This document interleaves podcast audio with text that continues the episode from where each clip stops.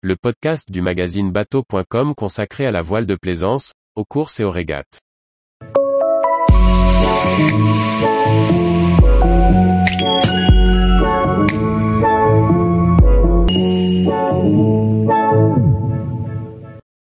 Muscadet, un voilier vintage mais toujours moderne.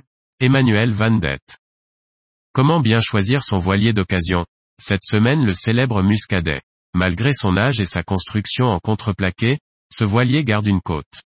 En partie dû à ses qualités marines et aussi à une association active qui propose de nombreuses régates.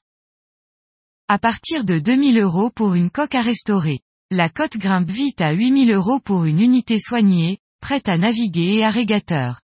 700 exemplaires de 1963 à 1979. Plus encore que le Corsair, le Muscadet est devenu un voilier très tendance, au point de faire sérieusement monter sa cote de l'occasion. Très vivant par petit temps, raide à la toile et très sûr dans le mauvais temps, ses transats ne se comptent plus, il passe avec aisance dans n'importe quel clapot. Au portant, son arrière pincé demande une certaine concentration à la barre, mais il va toujours vite. À défaut d'être vaste et confortable, le cockpit bien protégé abrite un coqueron arrière. Les aménagements sont très classiques avec quatre couchettes de mer, un bloc cuisine et une table à carte en vis à vis et de nombreux rangements. Quillard ou dériveur, préférez la première version, plus efficace dans la brise pour seulement 35 cm de tirant d'eau en plus. Et bien des ennuis en moins, puis de dérive pourrie, dérive et axe à changer. Reste que ce quillard est âgé de 40 à 50 ans, justifie une inspection soigneuse.